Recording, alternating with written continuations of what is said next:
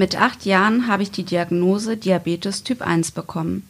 Insulin ist zu meinem täglichen Begleiter geworden und doch interessierte es mich nicht. Ich verrate euch heute, wieso ich dem Tod bereits mehr als nur eine Hand gereicht habe, warum es für mich keine Heilung gibt und wie ich heute mit der Krankheit lebe. Ich bin Vivian Wernicke. Heute erzähle ich euch meine Geschichte.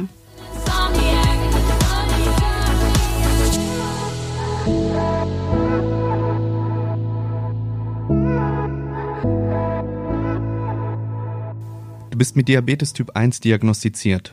Was genau bedeutet das eigentlich für dich und wie kann man die Krankheit für die Hörerinnen und Hörer da draußen am besten beschreiben? Ähm, Diabetes Typ 1 ist eine Autoimmunerkrankung. Das heißt, mein ähm, Immunsystem zerstört meine Insulinzellen ähm, selber. Ähm, daher gibt es auch keine Heilung. Ähm, mein Körper kann eigenständig kein Insulin mehr produzieren. Deswegen bin ich ähm, ein Leben lang darauf angewiesen. Ein Leben lang darauf angewiesen, das bedeutet für mich als Laie auch, dass Insulin ja für dich der tägliche Begleiter ist. Muss man das Insulin rund um die Uhr spritzen? Ja, ähm, mein Körper hat es oder produziert es gar nicht mehr und ähm, man isst oder braucht es rund um die Uhr. Es ist ein lebenswichtiges Hormon, ja. Das heißt, im Zweifel ist man auch nachts davon abhängig, muss ich einen Wecker stellen, aufstehen und dann. Ähm, also es gibt einmal ein Langzeit- und ein Kurzzeitinsulin. Das Langzeitinsulin ähm, wirkt dann meist über 12 bis 24 Stunden. Daher ist man in dieser Zeit damit ähm, abgedeckt. Aber ähm, der Blutzucker muss natürlich kontrolliert werden.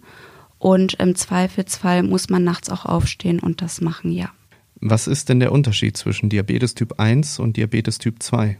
Ähm, typ 2 ist eine Insulinresistenz. Der Körper ist dennoch in der Lage, ähm, das Insulin selbstständig zu produzieren. Und ähm, Typ 1, ähm, das ist eben die autoimmune Erkrankung. Ähm, mein Körper kann kein Insulin mehr produzieren. Es gibt keine Beta-Zellen mehr. Hm. Jetzt hast du ja selber gerade ähm, das Thema Insulin angesprochen, 24-7, täglicher Begleiter. Warum hat es dich äh, trotzdem am Anfang nicht interessiert, dass das Insulin nun dein täglicher Begleiter ist? Warum hast du das irgendwo vernachlässigt? Ähm, weil ich einfach normal sein wollte. Ich wollte so leben, wie ein gesunder Mensch auch und ähm, habe es daher einfach komplett ignoriert, weil der Wunsch nach der Normalität ähm, einfach viel größer war. Wie bist du damit umgegangen? Nicht normal zu sein oder andersrum gefragt, wie groß war der Wunsch, eine Kindheit verleben zu können wie andere Kinder? Wie war der Wunsch? Größer als alles andere? Inwiefern? Wie hat sich das geäußert? Ich habe so gelebt, als wäre ich normal und habe daher meine Krankheit einfach ignoriert. Ich habe mir das Insulin nicht mehr gespritzt und ähm, habe somit normal gelebt. Und das, äh, obwohl es die Tatsache ja gibt oder beziehungsweise im Raum steht, dass es äh, für dich ja de facto keine Heilung gibt. Genau. Hast du dich trotzdem bewusst für diesen Schritt entschieden? Genau. Jetzt ist irgendwann der Punkt gekommen in deinem Leben, äh, wo du falsch abgebogen bist und auf die schiefe Bahn geraten bist. Ähm, was war denn da der Auslöser, beziehungsweise wie ist es dazu gekommen? Ähm, in der Schulzeit kam es dann irgendwann ähm, dazu, dass ich gemobbt wurde. Und ähm, auch das hat natürlich meinen Wunsch verstärkt, irgendwie normal zu sein. Und ähm, habe meine Erkrankung total ignoriert und bin dann auch ähm, ja, auf die schiefe Bahn geraten in Form von, dass ich starke Depressionen bekommen habe. Ich wollte auch nicht mehr zur Schule, habe die Krankheit ignoriert, habe mich absolut gar nicht mehr darum gekümmert. Und so kam es dazu, ja. Das heißt, man kann schon sagen und auch festhalten, dass dich das Mobbing anderer Menschen komplett in die Depression hat fallen lassen. Ja, definitiv. Und das in jungen Jahren. Ja. Was macht das mit einem, wenn man in solch jungen oder in dem Alter, sag ich mal, äh, stark depressiv ist? Was macht es mit einem? Es raubt einen an Lebensenergie, an Lebensqualität. Du bist ja rausgekommen aus der Depression am Ende. Bin ich ja. Ja, wie hast du das geschafft? Oder ich frage anders, äh, was rätst du Menschen, die heute Mobbing erfahren? wie sie damit umgehen können, um vielleicht nicht in so ein tiefes Loch zu fallen? Ähm, ich rate den Menschen ähm, oder den jungen, jungen Menschen, sich einer Person anzuvertrauen und äh, darüber zu reden und ähm, sich auch Hilfe zu holen.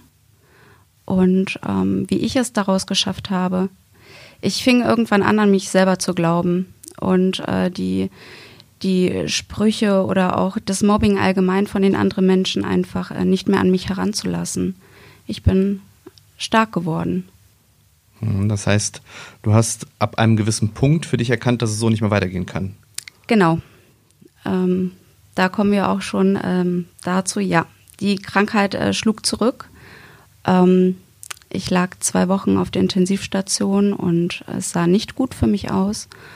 Und das war der Punkt, wo ich gesagt habe, das Leben, äh, das kann so nicht sein. Es, das Leben soll schön sein und nicht so, wie es jetzt ist. Also fing ich an, einfach meine Erkrankung zu akzeptieren, wusste, ich muss mein komplettes Denken ändern, äh, damit es einfach besser werden kann. Es war damals ein negativer äh, Teufelskreis der erste Schritt dort auszubrechen war sehr, sehr schwer, aber der musste sein, denn erst dann konnte sich alles auch nach und nach zum Positiven wenden. Wie sehr hast du damals äh, oder wie nah bist du dem Tod damals gestanden? Du hast jetzt gesagt, du lagst auf der Intensivstation ja. und hast dem Tod ja wahrscheinlich auch mehrmals schon ins Auge gesehen. Ja. Wie nah war denn dieser Punkt? Sehr nah. Ich stand kurz vor dem diabetischen Koma. Und äh, das ist ein, das, da schwebt man in absoluter Lebensgefahr. War das tatsächlich auch mal so ein Punkt, wo du gesagt hast, es gibt Dinge oder Schritte in meinem Leben, die ich getan habe, die ich bis dato tatsächlich zutiefst bereue? Ähm, ja und nein. Also zum einen ähm, auf die, also Diabetes, ähm, wenn man das so macht, wie ich es gemacht habe, sind Folgeerkrankungen oder Folgeerscheinungen ähm, davon nicht weit. Auch heute merke ich das ein oder andere. In Bezug darauf bereue ich es zutiefst, dass ich mir das selber angetan habe, dass ich es meinem Körper angetan habe. Ähm, auf der anderen Seite sage ich nein, weil es mich zu dem Menschen gemacht hat, der ich heute bin. Wie sehr schränkt dich denn das Spritzen von Insulin heute in deinem Alltag ein? Ähm, ich würde jetzt sagen, eigentlich gar nicht. Wobei ähm, das glatt gelogen ist. Ja, aber ähm, ja, na klar, ich muss Rücksicht darauf nehmen, die Erkrankung ist 24-7 da. Egal was ich mache, egal wo ich bin, ob bei der Arbeit, beim Schlafen, wie auch immer, ich muss ständig darauf achten. Und ähm, je nachdem, wie der Blutzucker ist, muss ich natürlich ähm, vorher das Insulin spritzen, mein Essen berechnen, ansonsten natürlich auch den Blutzucker allgemein korrigieren. Und ähm, das nimmt Zeit in Anspruch. Jetzt bin ich ja privat selbst jemand, der gern mal ein Gläschen Rotwein trinkt und auch jahrelang geraucht hat. Sind denn solche Laster auch schädlich für deine Krankheit, beziehungsweise kann man einfach wirklich sagen, ich darf rauchen, ich darf Alkohol trinken, ich darf alles essen? Ähm, also grundsätzlich wird einem nichts verboten. Es geht aber darum, ist es gesund oder ist es nicht gesund? Und ganz klar ähm, muss man dazu sagen, ähm, Rauchen schädigt die Gefäße, was Diabetes eben auch macht. Das heißt, da hätte man eine doppelte Belastung. Ähm, Thema Ernährung. Ähm, natürlich ist es immer besser, sich gesund zu ernähren, weil ähm, da der Körper einfach weniger Insulin benötigt, was dann einfach sehr, sehr gut ist. Ähm, es ist ja immer noch ein Hormon. Äh, trotzdem, natürlich esse ich auch mal bei McDonalds oder eine Pizza oder wie auch immer. Ähm, das war jetzt schon fast Werbung. Du darfst gerne weiter erzählen.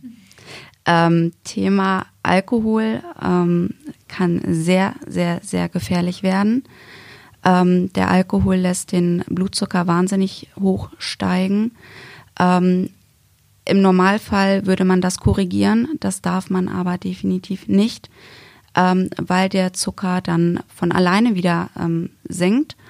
Und wenn man dann auch noch Insulin spritzt, dann ähm, gerät man in eine ganz, ganz starke Unterzuckerung und das kann höchst lebensgefährlich werden. Und durch, ähm, durch den Alkohol besteht einfach die Gefahr, dass man das nicht merkt. Ähm, ich selber habe ja eine Insulinpumpe mittlerweile, noch nicht allzu lange. Und ähm, bei meiner Pumpe ist es so, dass ab gewissen Grenzwerten, die ich selber einstelle, ähm, die Pumpe mich warnt äh, mit sehr lauten Signalen. Genauso ist es auch bei einer Unterzuckerung. Da habe ich auch natürlich den Alkohol ähm, im Hinterkopf. Schaltet sich meine Pumpe komplett aus. Das heißt, ich habe keine Insulinzufuhr mehr, ähm, was mir im Zweifelsfall auch das Leben retten kann. Jetzt sind wir ja im Jahr 2022. Jetzt mhm. gehen wir mal einen Schritt zurück ins letzte Jahr, 2021. Ja. Ähm, da habe ich gelesen, dass du vor einem halben Jahr notoperiert wurdest. Korrekt. Was genau ist da passiert?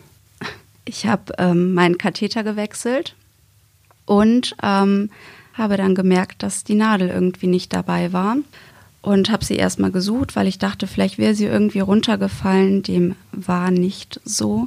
Sie steckte noch in meinem Körper. Dann bin ich ins Krankenhaus und ähm, wurde abgewimmelt. Die Ärzte haben mir nicht geglaubt. Ähm, die haben gesagt, das kann nicht sein, das würde man fühlen. Und ich wurde von der Notaufnahme wieder nach Hause geschickt. Mein Bauchgefühl hat mir aber gesagt, da stimmt was nicht. Ähm, die muss da sein, weil wo soll sie denn sonst sein? Ähm, bin dann am nächsten Tag wieder ins Krankenhaus und auch da wurde erst gesagt, nee, nee, ähm, wahrscheinlich eher nicht. Ich bestand aber auf eine Untersuchung. Ich äh, wollte mich nicht wieder abwimmeln lassen. Mein Bauchgefühl war einfach zu stark. Und ähm, dann ging es ins Röntgen und die Nadel wurde auch tief in der Bauchdecke gefunden, sodass man sie von außen gar nicht fühlen konnte. Und ähm, dann ging es auch schon sofort in OP. Da kann man ja vom Glück reden, dass du so hartnäckig geblieben bist. Am Ende ist die Geschichte gut ausgegangen. Äh, nichtsdestotrotz gab es einen weiteren Rückschlag im letzten Jahr in deinem Leben. Dein Stiefpapa, also dein Bonuspapa, ist verstorben. Mein Bonuspapa ist bereits 2018 verstorben, genau. Okay, also noch ähm, früher tatsächlich? Noch früher, genau. Ich habe aber vorher nicht darüber geredet. Nicht öffentlich. Okay, diesen Schritt hast du dann im letzten Jahr getan? Genau. Warum? Ähm, weil das einfach ein großer Teil von mir ist und ähm, ich spreche relativ offen auf Instagram auf meiner Seite und das gehört einfach dazu. Und er hat mir sehr viel Kraft gegeben, er war immer da und ähm, er gehört mit zu meiner Geschichte. Hm, das heißt, ihr hattet ein sehr, sehr inniges Verhältnis, das ja. merkt man auch ähm, sofort, wenn du über ihn redest. Wie sehr vermisst du ihn? Das ist nicht in Worte zu fassen. Okay. Gehen wir nochmal einen Schritt zurück ähm, und sprechen über deine Krankheit, für die es ja faktisch keine Heilung gibt. Jetzt habe ich gelesen, dass die Lebenserwartung um zehn, teilweise sogar noch höher Jahre geringer ist bei Diabetes Typ 1. Ja. Was äh, bedeutet das für dich mental und auch für deine Zukunft? Ich meine, du bist heute noch relativ jung, aber irgendwann kommt ja der Punkt, wo dann genau diese geringere Lebenserwartung zum Tragen kommt. Was macht das mental? Ähm, ich muss ehrlich sagen, ich denke da gar nicht so viel drüber nach. Ich lebe das Leben jetzt. Ich genieße das Leben jetzt. Und ähm, so wird es für mich auch weitergehen. Und irgendwann wird der Punkt kommen, ähm, ich möchte allerdings mein Leben so leben, dass ich dann wirklich am Ende sagen kann, es hat sich gelohnt, die Zeit war geil. Für die Hörer und Hörerinnen da draußen, Vivian hat gerade ein Lächeln im Gesicht. Ich glaube, die Einstellung, ähm, ja, die du da öffentlich kundtust und das, was man auch auf deinem Profil nachlesen kann, ist auch die richtige, dass man im Hier und Jetzt lebt, dass man klar einerseits nicht zu weit nach vorne schauen sollte, Gerade wenn man weiß, dass vielleicht irgendwann der Punkt kommt, wo die Lebenserwartung geringer ist.